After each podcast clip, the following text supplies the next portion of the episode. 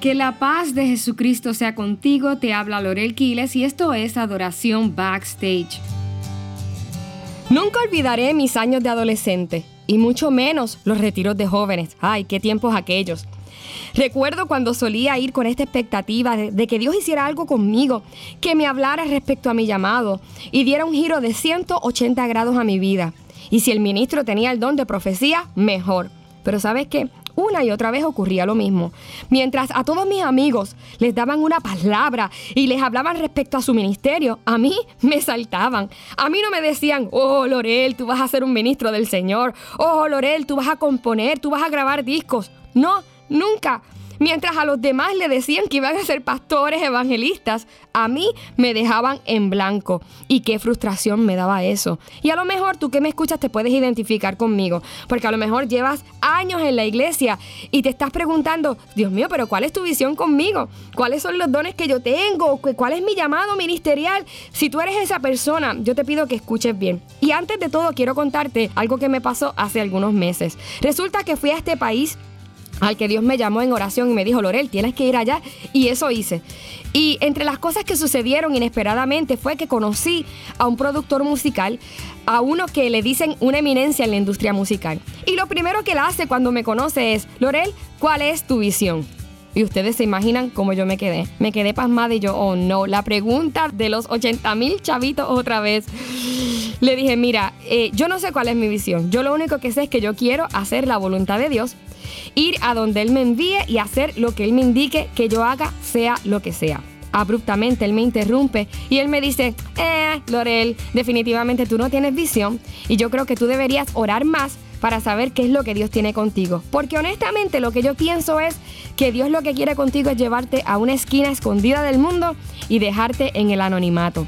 Ustedes se imaginan cómo me quedé. Fue muy doloroso lo que él me dijo. Y me quedé pensando. Yo dije, ¿será que porque yo no sé lo que voy a hacer dentro de media hora, Dios me quiere dejar en el anonimato y yo tengo que dejar de hacer lo que he estado haciendo? A mí no me importa esconderme ni me importa el anonimato, pero realmente con la pasión que tenía en mi corazón eh, parecía destruir toda esperanza en mí. Sin embargo, me puse a orar y el Señor recordó, me trajo a mi memoria la historia de David.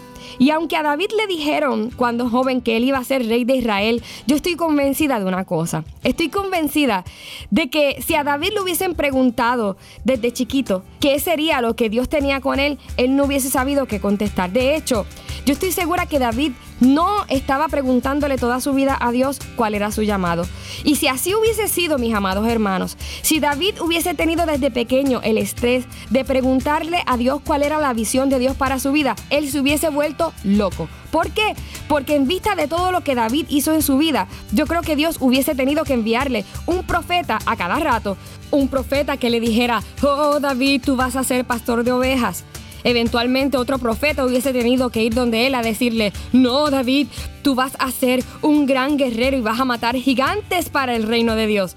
Otro que quizás le hubiese dicho, mm, David, tú vas a ser un mensajero de tu padre y tú vas a darle de comer a tus hermanos. Quizás en otra ocasión hubiese tenido que ir otro profeta a decirle, no David, tú vas a ser un gran compositor para el reino de los cielos, porque tú vas a oír lo que se canta en el cielo. Quizás otro le hubiese dicho, no David, tú vas a ser un gran ministro de música y vas a cantar a las multitudes. De hecho, Dios te va a llevar a los palacios a cantar. Amados hermanos, ¿qué le quiero decir con esto? que yo estoy segura de que jamás David hubiese imaginado lo que Dios iba a hacer con él. De hecho, yo estoy segura que si le hubiesen preguntado a David desde chiquito cuál es la visión de Dios para tu vida, David jamás hubiese dicho, bueno, ah, la visión para mí es que yo voy a matar cinco leones, yo voy a matar a un gigante también, voy a componer tantas canciones y voy a tocar y cantar en la casa del rey. De hecho, yo voy a ser rey de Israel. Aunque Dios se lo dijo después, y le fue profetizado que él sería rey de Israel. Usted nunca ve en la escritura a David haciendo alarde de eso. Usted nunca ve a David diciendo, Saúl se va a salir de ahí porque yo voy a ser el rey. No, todo lo contrario. David siempre amó y honró a Saúl. ¿A qué quiero llegar? A que lamentablemente se nos ha inculcado tanto la importancia de saber cuál es la visión y el llamado de Dios para nuestra vida, que nos pasamos la vida buscándolo y al final no lo cumplimos. Díganme, amados, ¿A quién en la escritura tú ves afanado por conocer cuál es su llamado ministerial? ¿Usted ve a Moisés preguntándole a Dios, Dios, ¿cuál es mi llamado y mi visión? No. Dios simplemente en un momento de necesidad de su pueblo levanta a Moisés.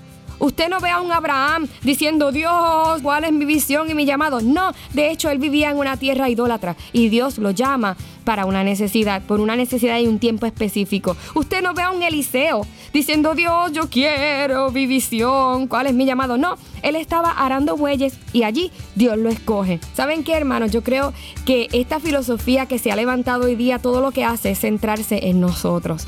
Porque cuando tú y yo nos estamos preguntando constantemente, ¿cuál es la, tu visión para mí?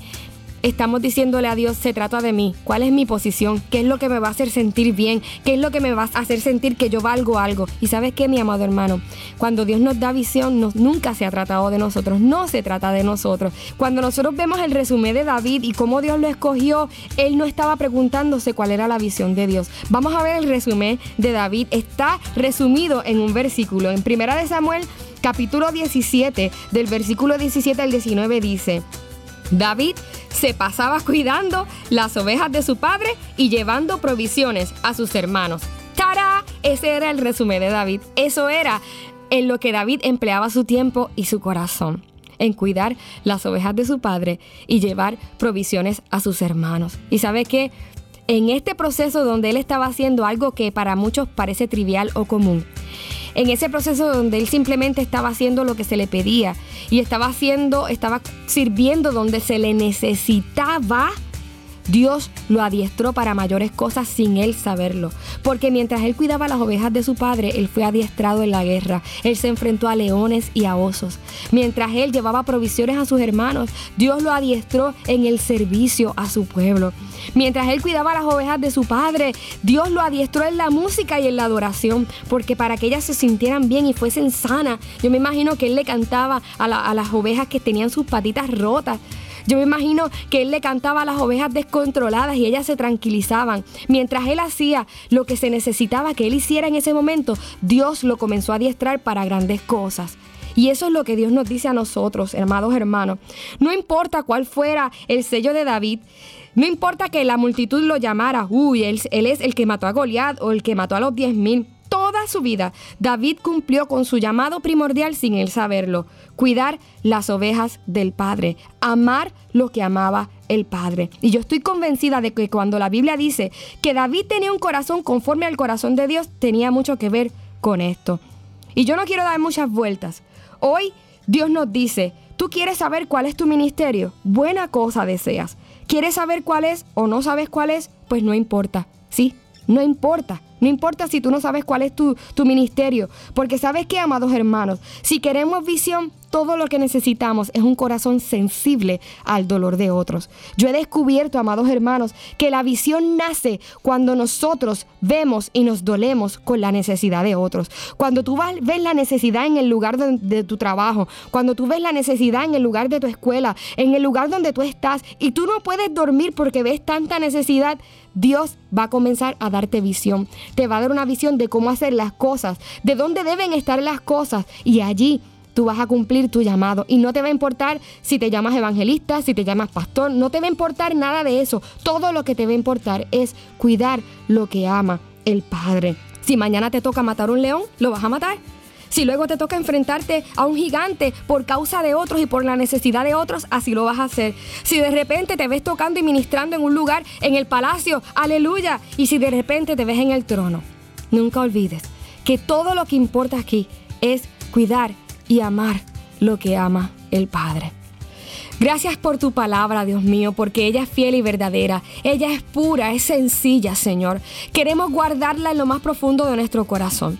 Y en esta hora yo clamo, Padre, por aquellos de mis hermanos que hasta este día han tenido esa ansiedad de saber cuál es la visión que tú tienes para ellos, cuál es el plan que tú tienes para ellos. Y sin duda tú tienes un plan hermoso para cada uno de nosotros. Pero sea que lo sepamos claramente o que lo vivamos sin nosotros darnos cuenta, todo lo que queremos es tener tu corazón. Así como lo tuvo David, Dios mío, desde un principio. No importando cuál era la tarea que él tenía que hacer, Dios mío. Todo lo que él hizo toda su vida fue guardar tus intereses, hacer lo que te agradaba a ti, amar lo que tú amas. Y ese es el corazón que nosotros queremos tener. Hoy, Dios mío, nos despojamos de toda ansiedad por nosotros conocer nuestro futuro o saber cuál es la visión para nosotros, porque esto nunca se ha tratado ni se tratará de nosotros, sino de agradarte a ti. En el nombre de Jesús. Amén. Te habla Lorel Quiles y yo te espero en la próxima edición de Adoración Backstage.